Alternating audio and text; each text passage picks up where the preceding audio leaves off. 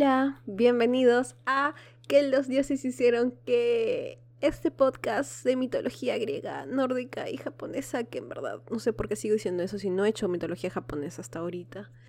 Nos hemos tomado unos meses, que ha sido muchísimos. La explicación la dejé en mi Instagram. Si es que les interesa y si no, si quieren escuchar ya qué es lo que pasa, qué es lo que continúa de la historia de Agamenón, no se preocupen yo ya tampoco no quiero darle más vueltas a esos, a esos temas personales porque ya siento que los he repetido un montón. Eh, pero si les interesa la, la, explicación, está en mi Instagram. Es una historia destacada en que los dioses qué. Em, nada, no tengo más que decir excepto que muchísimas gracias por estar aquí escuchando y que llegamos a un millón de reproducciones. ¿Qué es esto? ¿Qué pasa? ¿Cómo vamos a tener un millón de reproducciones? ¿Qué les pasa, amigos, por favor? Espero que estén preparados para esta segunda parte. ¿Qué dicen? Agamenón, ¿qué destino le, le, espera? ¿Ustedes creen que tiene salvación? Mi causa Agamenón, después de haber vivido la guerra con Troya por 10 años, ¿va a ser salvado? ¿Va a estar bien? Pueden haber muchas teorías, así que los invito a escuchar el episodio para saber qué fue de Agamenón. O sea, terminando el episodio ya sabrán exactamente qué le pasó al, a mi causa Agamenón. Sin más que decir, vamos a empezar con el episodio. Bueno, empezamos entonces. Esta es la segunda parte de la Orestiada. Eh, y como recuerdan, en la primera parte hemos hablado del viaje de Agamenón, no solo de su viaje, sino también de la primera parte de esta historia, que es la maldición de la casa de Atreo. Agamenón viene de una línea de personas que han sufrido maldición tras maldición y obviamente hasta llegar a él eh, ya las maldiciones se han ido acumulando de tal manera que es algo ya incontenible, ¿no? O sea, Agamenón lamentablemente a pesar de haber sobrevivido a la guerra con Troya, no es que le va a esperar ¿no? el mejor de los finales. Agamenón lamentablemente es una pobre, una pobre víctima de su familia, de su propia familia, no sé si recuerdan, e hijo, es hijo del hijo de Pelo, Pelayo, este, un montón de otros, este, Tántalo, todas estas personas que están castigadas por los siglos de los siglos de las peores formas, son justo familiares de Agamenón. Entonces, ahora ni hablar del pobre Menelao, que en estos momentos está perdido, eh, ellos han regresado de la guerra con Troya. Bueno, nos ubicamos. Ellos han regresado de la guerra con Troya después de 10 años de luchar. Y eh, Menelao se ha perdido porque mientras regresaba su barco fue por otro camino y no sabemos dónde está. Agamenón ahora ha vuelto. ¿Qué es lo que ocurrirá? Agamenón ha vuelto a su patria y al llegar le agradece a los dioses por el triunfo frente a los troyanos. Es un triunfo agridulce no solo por el tiempo que le tomó cumplir la tarea, que fueron 10 años, sino también por las pérdidas que sufrieron, entre ellas la de su hija Ifigenia. Pérdida fortuita no fue. Recordemos que Agamenón conscientemente decidió sacrificar a su hija, Ifigenia, para que Artemisa le permita continuar con su viaje. Sí, yo sé. Clitemnestra entonces, a la llegada de su esposo, desplaya sus muestras de amor más efusivas. Con orgullo pregona que él ha vuelto, que a pesar de las penas que sufrió estos 10 años, lo único que le importa ahora es que todo eso ya pasó y que Agamenón ahora está en casa. Clitemnestra, la más exagerada, llama a los sirvientes, los regaña por no tener alfombras púrpuras en el camino de su esposo. ¿Por qué no lo han puesto aún? les dice. O sea, él ya ha llegado, está caminando sobre el piso cochino y no sobre las alfombras púrpuras que él merece eh, y Agamenón pierdan tiempo discutiendo sobre la alfombra. Que no pongas la alfombra, pero si yo te quiero poner la alfombra, ¿por qué no me dejas? Que te dije que no, pero ¿acaso tú no crees que Priamo lo habría hecho? Que sí lo habría hecho, pero entonces ¿por qué tú no me dejas? Es que no quiero, es que dame el gusto. Bueno, está bien, no fastidies con la alfombra, más bien, hablando de otras cosas, le dice Agamenón, recibe esa extranjera que traigo conmigo. Así es. Mi causa Agamenón había tomado como rehén a Casandra, eh, la hermana de Héctor, hija del rey Priamo, es decir, princesa de Troya, y aquella era, eh, Casandra era aquella que tenía siempre las visiones sobre la caída de Troya. la lleva ante su esposa como su esclava, el más sinvergüenza, pero, contrario a todo lo que uno puede esperar, Clitemnestra no muestra ningún disconfort con la llegada de Cassandra. Ella está feliz porque su esposo aceptó las alfombras, no le interesa nada más. Clitemnestra entonces, ahora en estos momentos, es la ama de casa perfecta. Está ocupada en degollar a las ovejas para el festín, en júbilo por la fiesta de bienvenida que se avecina para su esposo, incluso invita a Cassandra a ayudarla, a pesar de que la considera loca, como la mayoría de las personas. Pobre Cassandra. Los ancianos creen que Cassandra no entiende su idioma y que necesita un intérprete, ¿no? Por eso no les responde, por eso está ahí toda ida, pobrecita. Es hasta que la propia Cassandra empieza a hablar, rogándole a Apolo que la oiga. Con lamentos, la princesa de la ahora caída Troya busca a alguien quien alguna vez la amó. Recordemos que los poderes de adivinación de Cassandra se originan cuando ella era sacerdotisa de Apolo. Él se enamora de ella y le da estas nuevas habilidades, pero al ser rechazado por ella, la maldice de la peor forma.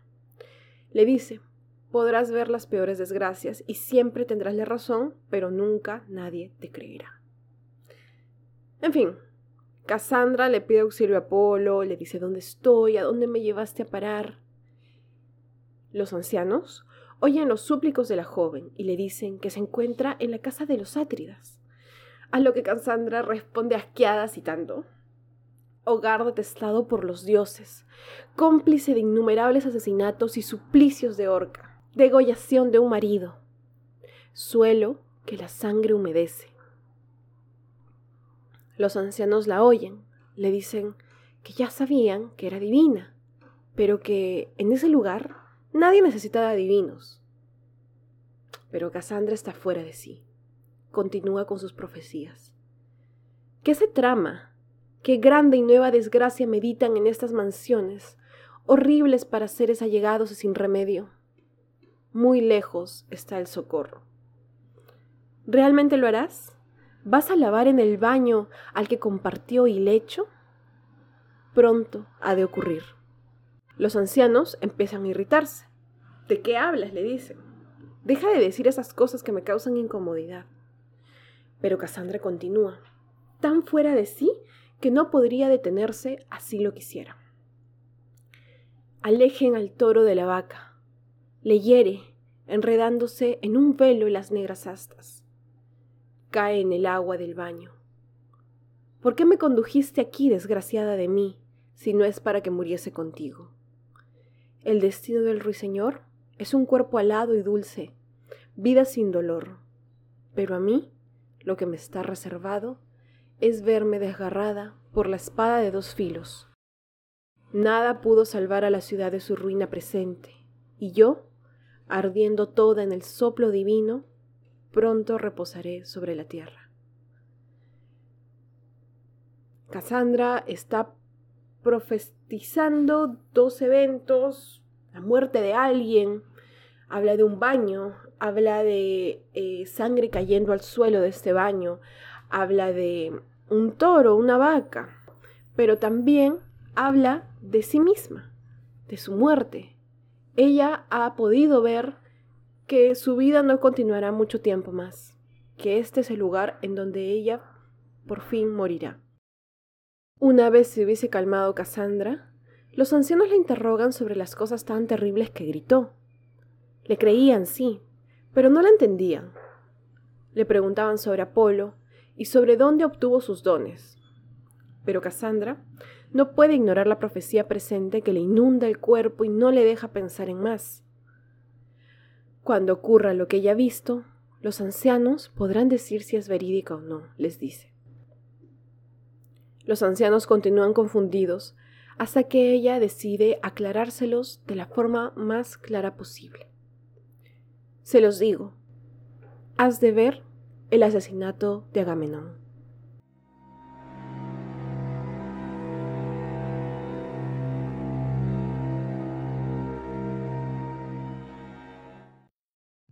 No digas eso, no va a ocurrir, le dicen los ancianos. Y Cassandra responde, Suplicas tú, pero ellos no piensan sino en degollar. ¿Qué hombre podría hacer esto? se preguntan los ancianos. ¿Quién se atrevería a cometer tal crimen? No has entendido nada, le dice Cassandra. La leona de dos pies, que durmió con el lobo en ausencia del león, me ha de degollar a mí. Preparando su crimen, se vanagloria dándome la mitad de su cólera, de afilar la espada contra el marido y querer su muerte porque me trajo aquí. Mas no moriré sin venganza de los dioses. Otro vendrá, que tome en sus manos nuestra venganza y sacrifica a la madre en expiación de la muerte del padre.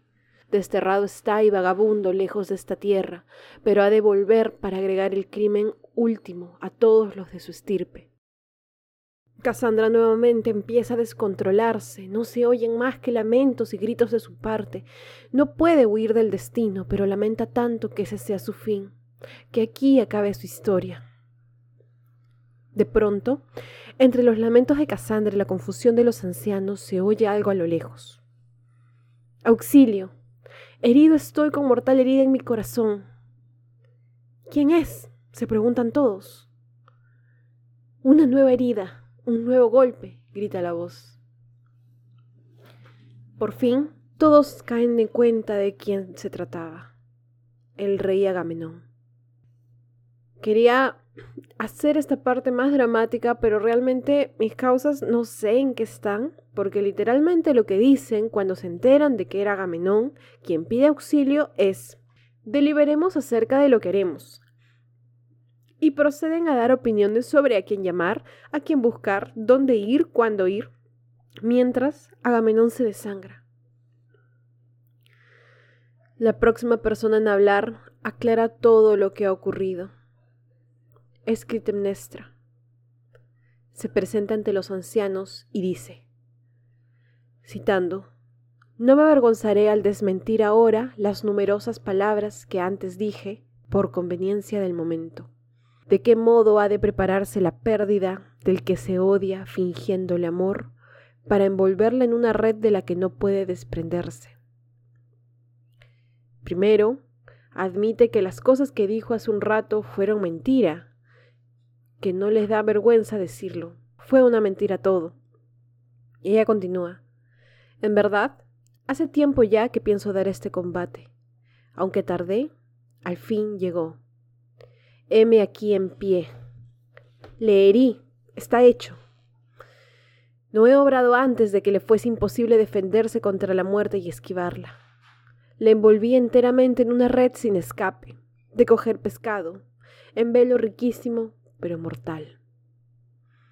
Clitemnestra narra cómo utilizó una red de pescar para poder inmovilizar a su esposo para recién en ese momento cometer el crimen. Pero dos veces le he herido y ha gritado por dos veces, y las fuerzas se le han quebrantado. Y, caído ya, le he herido con un tercer golpe, y el Hades, guardador de muertos, se ha regocijado. Así es como, al caer, ha entregado el alma.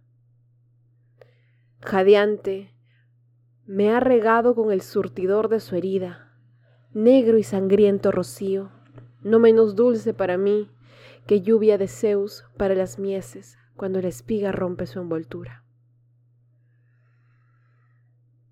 Clitemnestra ha asesinado a Agamenón. No es un asesinato que le ocasione remordimiento, que le ocasione culpa, que le cause tristeza. Lo ha herido tres veces y al caer Agamenón, la sangre de la herida le ha rociado por todo el cuerpo a Clitemnestra. Y ella compara este rocío con el rocío de la lluvia encima de las cosechas. Así de gusto le dio. Los ancianos están desconcertados. ¿Cómo pueden enorgullecerse así? Pero a Clitemnestra no le importa y les dice eso exactamente. Agamenón muerto está y es mi mano la que justamente le hirió. Es obra buena, concluye. Los ancianos amenazan con entregar al pueblo para que ellos decidan qué castigo recibirá, pero Clitemnestra tiene otras ideas. Ella les dice, sienten pena por él, pero no por mi hija Ifigenia, quien fue sacrificada por su propio padre. Nadie dice nada al respecto. Citando dice, de ella de la carísima criatura que traje al mundo. ¿Y para qué? Para aplacar los vientos tracios. ¿No era él quien merecía ser arrojado de aquí, en expiación de tanta impiedad? Clitemnestra no tiene miedo de las consecuencias de lo que acaba de hacer. Ella considera que es justicia. La vida de Agamenón por la vida de su hija Ifigenia. En este momento revela además que ella tiene apoyo. Un apoyo muy caluroso de parte del primo de Agamenón, Egisto, quien ha estado viéndose románticamente con ella en la ausencia de su esposo. Clitemnestra está completa y enteramente satisfecha con su actuar. Es lo que merecía, es lo que será mejor. Ahora ella puede estar con Egisto sin tener que esconderse, y su hija Ifigenia por fin fue vengada, cree. Los ancianos lamentan la muerte de Agamenón. ¿Cómo he de decirte lo mucho que te amaba, mi rey? Era un rey respetado, que había traído gloria a Grecia desde siempre, pero ahora, más aún, después de los diez años de guerra. Aquí, Egisto entra en escena. Egisto está feliz. El gran obstáculo que representaba Agamenón ha desaparecido. Para él, eso es importante, no solo por su amorío con Clitemnestra, sino también porque Agamenón era el rey de Micenas. Egisto hace un recuento de la desdichada línea familiar de Agamenón, en especial de Atreo, y sobre ese evento que no sé si acuerden, en donde él le da de comer a Tiestes sus propios hijos. Sí, algo por el estilo. Están tan contentos con cómo resultó su plan que los ancianos se sienten completamente impotentes frente a este par. ¿Cómo has de ser señor de los Argivos, tú, que después de planear este asesinato no te has atrevido a matarlo con tus propias manos? le dicen a Egisto. Egisto explica entonces que había muchas sospechas encima de él y que por eso no podía ser él quien lo cometiera. Eso le tocaba a su esposa, a Clitemnestra. ¿No temen a Orestes, hijo de Agamenón? Él se enterará de esto y puede que regrese a su patria, concluyen los ancianos. Pero a Egisto eso no le interesa. Ya se está retirando y llama a sus soldados para enfrentar el combate que seguramente vendrá cuando la muerte de Agamenón sea comunicada. A Egisto no le importa si los argivos quieren seguirlo o no, o lo siguen por las buenas o lo siguen por las malas. A pesar de las palabras de los ancianos, a él no le interesa lo que el pueblo vaya a opinar sobre este crimen. Incluso amenaza a los ancianos. Algún día los castigará. Y ellos responden, no, si un dios insta a Orestes que vuelva. En esta escena termina la primera obra de esta trilogía. Agamenón ha muerto y es Clitemnestra y su amante Gisto quienes gobiernan ahora Micenas.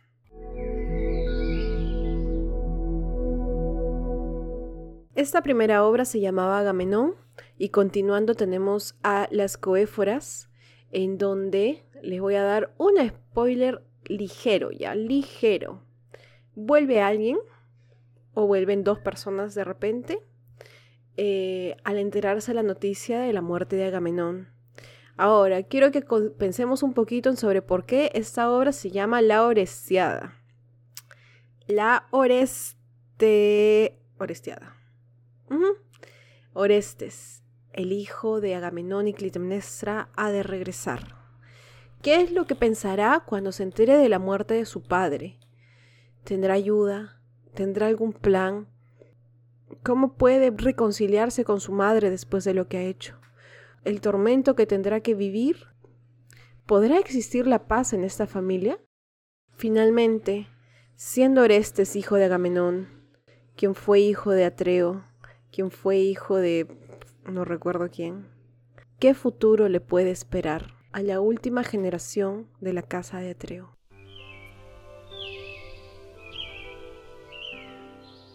Eso es todo por el episodio de hoy.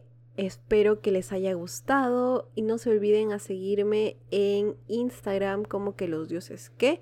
Nos vemos ahora sí la próxima semana y voy a estar publicando como que cositas respecto a esto, no solamente unas par de pinturas, sino también un poco de información agregada porque estas obras son obras de teatro, ¿no? Entonces hay un montón de, de como contexto de repente que no se está encontrando en las obras de Esquilo que de repente las puedo encontrar en la de Sófocles. Así que si me encuentro las publico y las... Muchas gracias por escuchar y ya dije nos vemos tres veces. Nos vemos, chao.